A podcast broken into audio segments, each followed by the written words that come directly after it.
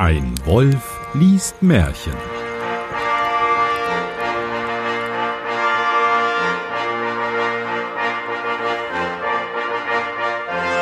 Hallo und herzlich willkommen zu einer neuen Ausgabe von Ein Wolf liest Märchen. Mein Name ist Johannes Wolf und ich lese ein Märchen. Und damit ich das nicht alleine tun muss, habe ich heute einen ganz besonderen Gast bei mir und zwar den Daniel. Hallo Daniel. Hallo Johannes. Du hast doch auch Podcasts, dieses neue trendige Ding. Ähm, seit wann ähm, podcastest du denn? Seit äh, 2012, ja. Also quasi erst ganz frisch dabei. Was sind denn da so mhm. für Podcast-Projekte, die aktuell noch laufen? Äh, aktuell ähm, mit langen Pausen immer läuft äh, mein ältester, das ist 4812. Da behandle oder da spreche ich über meine Fahrradreisen oder auch über die Fahrradreisen von anderen Menschen. Ich betreibe noch die Krümelschublade, ähm, also lose Dialoge, Triloge äh, ohne festes Themenkonzept. Und ich bin. Moment, die, Dialoge äh, mit wem? Mit wechselnden Gästinnen und Gästen. Okay, ist notiert. Zu finden unter krümelschubla.de mit UE geschrieben vorne. Ja. Ähm, und ich bin noch die schlechtere Hälfte des Käsekeller-Podcasts, wo wir einmal im Monat äh, Lara und ich Käse verkosten und versuchen, so gescheit wie möglich drüber zu schwätzen. Meinst du mit schlechterer Seite die stinkige Seite oder die mehr so der Harzer Roller unter den Käsesorten oder, oder doch der Gouda? Zumindestens, äh, also meine, meine Podcast-Partnerin Partnerin ist ja gebürtige Schweizerin. Mhm. Also äh, eigentlich hat sie ja den Käse quasi mit der Muttermilch äh, theoretisch schon aufgesogen. Wenn aus dem Land, nicht wo Bergkäse stecken bliebe. Ne? genau, ja. aus dem Land, wo Bergkäse und Honig fließen und so. Aber da kam schon häufiger mal, dass die von mir so geliebten französischen Weichkäse äh, für ihren Geschmack doch ein wenig streng wären. Hm. Tja. Was, äh, wenn, wenn du ein Käse wärst, welche Sorte wärst du dann? Ich glaube, dann wäre ich ein Epoisse, weil zudem hat jeder eine Meinung. Entweder man liebt ihn oder man hasst ihn. Der polarisiert. Und vor und allen Dingen, den riechst du, den riechst du äh, im Umkreis von 30 Metern, wenn du die Dose aufmachst. Ob man ihn liebt oder hasst, das ist eine gute Überleitung zu unseren Märchen. Da ist es nämlich nicht viel anders. Und wir, ähm, oder ich lese heute das Märchen 105 der Gebrüder Grimm, Märchen von der Unke. Was ist eine? Und das ist aufgeteilt in drei verschiedene Absätze. Das sehe ich schon. Eine Unke ist ja. so, ein, so, ein Kröten, so ein krötenartiges Viech, oder? Ja. Wir hatten mal eine Unke in einem Nachbarteig. Teich. Ah ja. genau. Ähm, ja, wir haben Brot gebacken und plötzlich ist sie reingesprungen. Nee, ähm, ähm, die hat die ganze Nachbarschaft. Wie so Schinken im Brotteig. genau, die Unke im Brotteig. äh, die hat die ganze Nachbarschaft damals ähm, auf Trab gehalten, bis wir sie endlich gefunden haben. Ja. Ah ja, okay. Absatz 1 oder, oder Kapitel 1, keine Ahnung. Römische erstens. Es war einmal ein kleines Kind, dem gab seine Mutter jeden Nachmittag ein Schüsselchen mit Milch und Wegbrocken, und das Kind setzte sich damit hinaus in den Hof.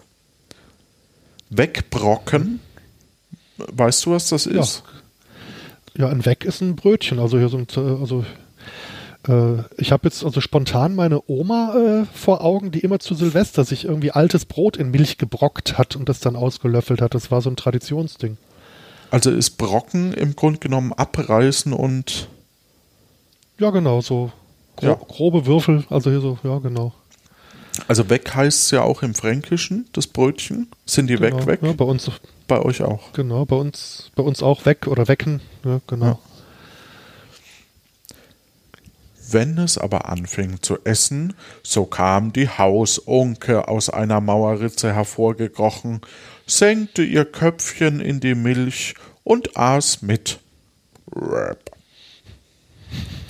Die Hausunke, das ist auch schön, ne? So als, ach, es gehört halt dazu. Jeder hat so eine Hausunke. Ja, die Katzen waren noch nicht erfunden, vielleicht, man weiß es nicht. Stimmt. Ah, da musste man. Ja, gut, der Vorteil von der Hausunke ist natürlich die Senkung von einer Fliegendichte, vielleicht. Wenn die überhaupt Fliegen essen, das äh, weiß ich nicht. Ich, also offensichtlich schmeckt ihr ja Milch mit hier Wegbrocken besser. Zumindest. Und ist vielleicht auch leichter zu fangen als so eine Fliege, ne, die da sich irgendwie dem gegessen werden vielleicht noch widersetzt, also durch Flucht.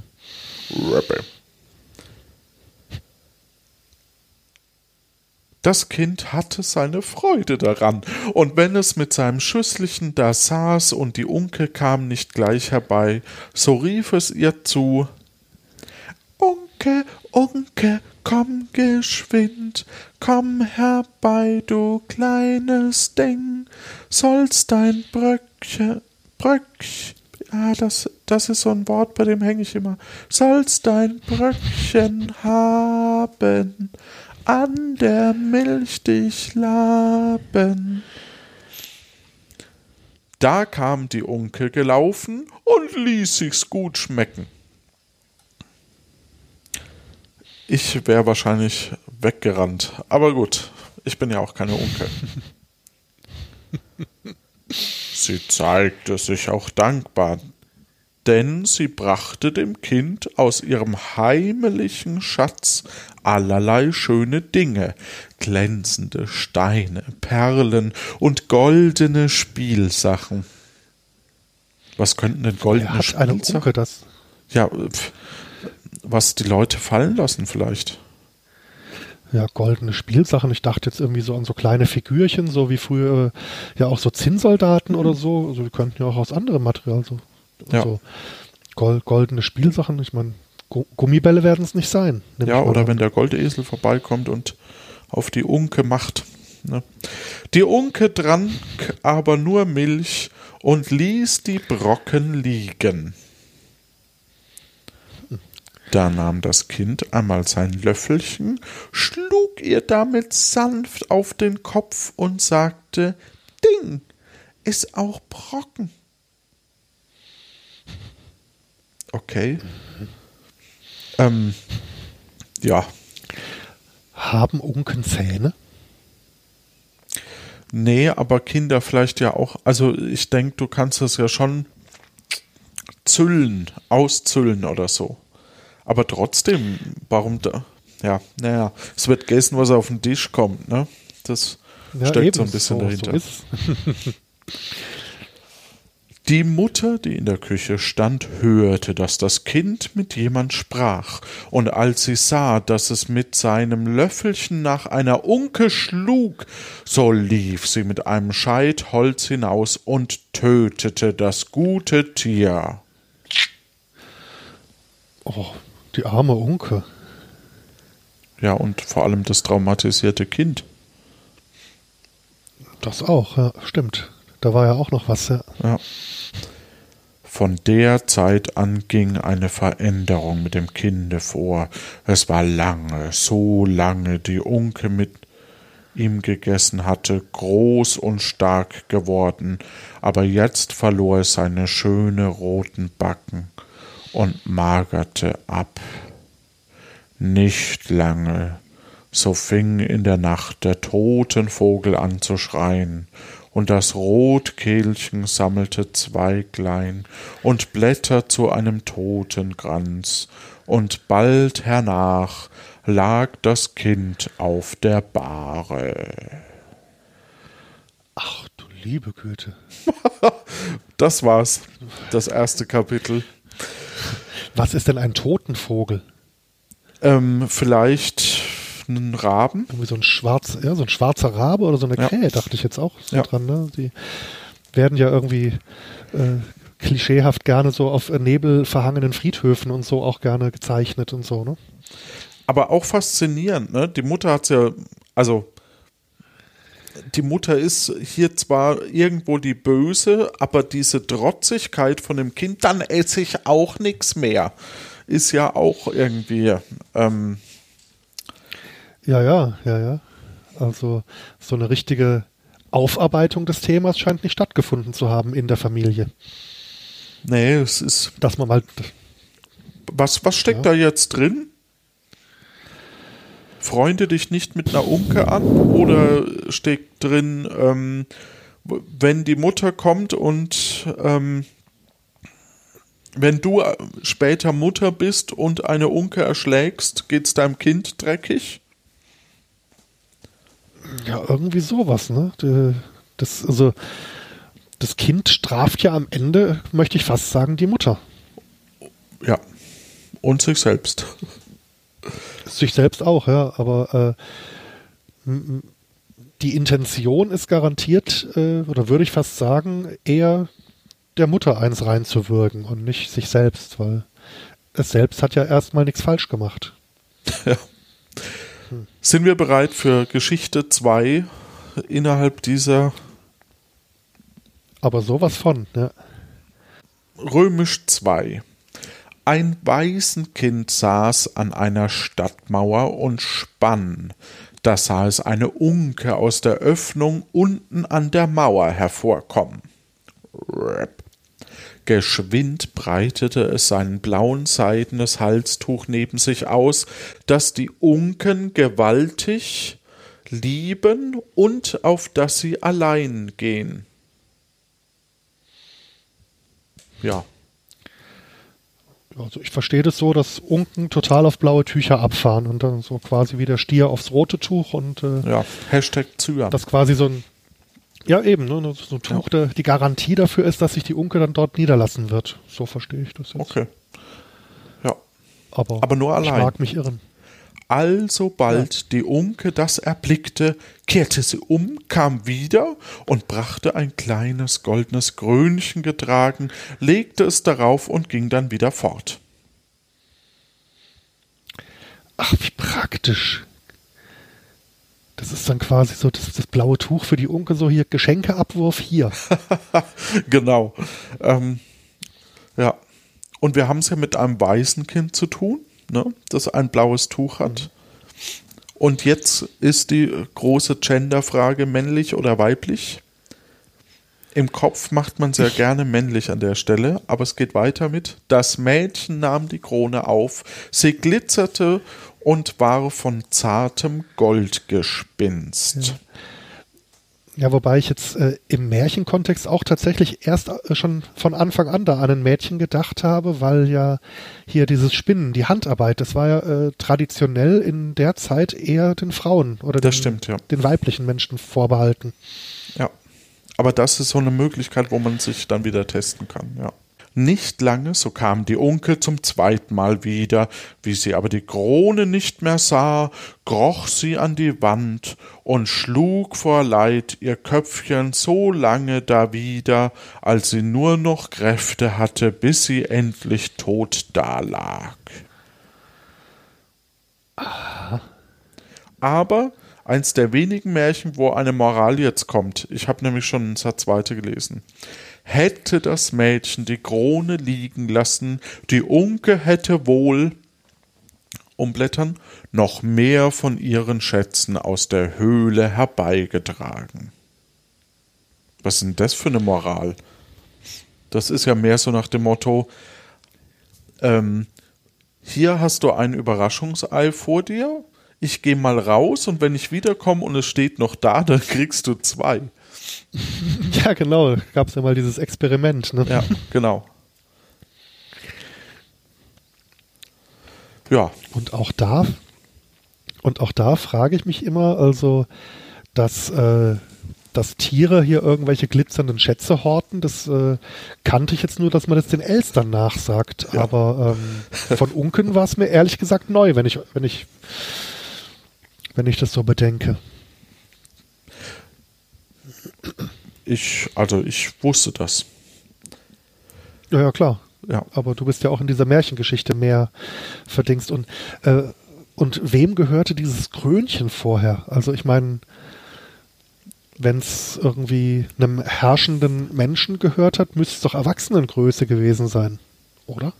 Ja, aber bestimmt dem Froschkönig. Gut. Wahrscheinlich war die Onkel die Frau vom Froschkönig. Ach so, und die mistet jetzt mal so ein bisschen aus? So der, Nee, die Kram, wollte, die so wollte da. sich schön machen auf dem blauen Tuch und hat deswegen äh, schon die Wertgegenstände mitgebracht und wollte dann eben kommen, hat äh, sich dran erlaben und sich in dem blauen Tuch wälzen. Ach so, ja klar. Stimmt. Kapitel 3 Onkel ruft. Da fängt's schon. Onkel ruft. Ho, ho, ho, ho. Kind spricht. U Unke an Erde, Unke an Erde. Ballen. ja, alle, alle unter äh, 30 kennen das nicht mehr, glaube ich. Ja. Onkel ruft. Ho, ho, ho, ho. Kind spricht. Komm, Herr Ruth. Die Onkel kommt hervor. Da fragt das Kind nach seinem Schwesterchen. Hast du Rotstrümpfchen nicht gesehen? Onkel sagt, nee, ich auch nit. Wie du denn? Huhu, huhu, huhu. Ende. Ah ja, das war ja eher, eher kurz. Ne? Ja, es ist ja nur ein Vor drittes hat- Kapitel oder was auch immer. Hat, es, hat das Kind jetzt eigentlich sein eigenes Geschwister oder das Geschwister der Unke gesucht? Das hat, hat Dann sich mir nicht ganz das erschlossen. Kind nach seinen, seinem Gesch Schwester, Schwesterchen. Ach so, Schwesterchen. Hast du Rotstrümpfchen nicht gesehen? Und was sagt die Unke? Nee, ich auch nicht. Ich auch nicht. Ja, ja, aber, ja, aber stimmt, wenn es nach seinem heißt, dann muss es ja das Geschwister des Kindes sein, weil wenn es das Geschwister der Unke wäre, wäre es ja nach ihrem. Ja, aber jetzt, hä, ähm, ich frage mich, Moment, das ist jetzt 105. Jetzt gucken wir doch mal ganz, ku- also Märchen 105. Naja, die, die. Unke wird aus der Frage geschlossen haben, dass das Kind sein Geschwister nicht gesehen hat und dann sagt es eben, ja, ich auch nicht. So, vielleicht, keine Ahnung. Ja, aber, ach so, da steht nichts. Ähm, Märchen von der Unke. Ich will gerade mal gucken, ob auf Wikipedia, wenn ich mal, ob da noch was dazu. Herkunft und Bedeutung. Zum ersten Mal benutzen wir das hier. Ähm,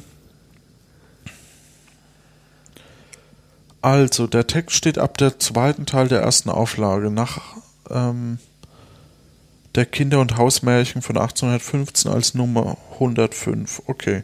Nach der Anmerkung der Gebrüder Grimm stammen die ersten beiden aus Hessen, das dritte aus Berlin. Ach so. Nee, ich auch nicht. Ja, ich krieg das gerade nicht hin.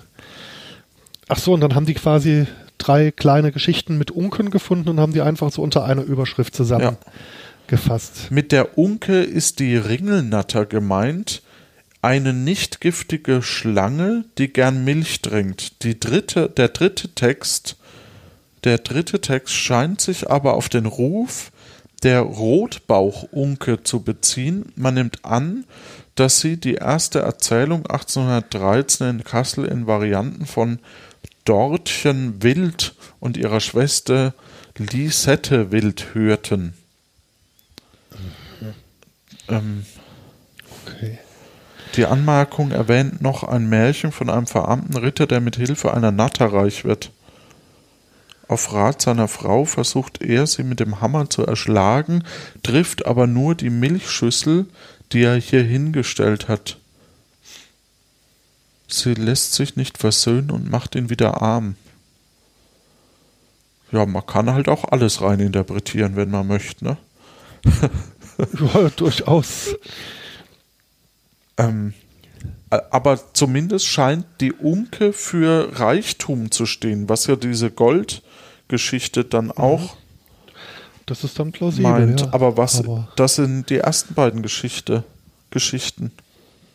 Die verwirrende Bedeutung des Begriffs Unke in den verschiedenen Dialekten ist ein Hinweis für die mythologische Verwandtschaft von Kröte und Schlange. Sie treten in Märchen oft gemeinsam auf. Aha. Das sind ja auch irgendwie beides Tiere, die irgendwie so äh, in klassischen Hexendarstellungen so ganz gerne mitverwendet werden. Ne? Ich meine so. Auch der Übergang zu. Drachen ist fließend. Klar. Ja, magische Wesen. Also ich sehe aber im Moment noch nichts, warum, was das dritte Märchen uns sagen soll. Also das Geld Ja. ruft, ich probiere es mal zu übersetzen. Hallo, hallo. Kind spricht, komm heraus. Geld, komm heraus. Die Onkel kommt hervor, dann fragt das Kind nach seinem Schwesterchen. Hast du Rot, Rost? Nee, Rotstrümpfchen nicht gesehen. Sagt die Onkel, nö, habe ich nicht. Ja, also so Tja. arg viel interpretatorischer Gehalt äh, erschließt sich mir in dem dritten Text jetzt nicht zwingend. Ähm, tja. Gut, dann, ähm, wenn ihr es wisst, liebe Leute da draußen, geht in die community.lanoinc.de und schreibt einfach als Kommentar. Dann kann das jeder nachlesen. Wir wünschen euch da draußen eine gute Zeit. Tschüss.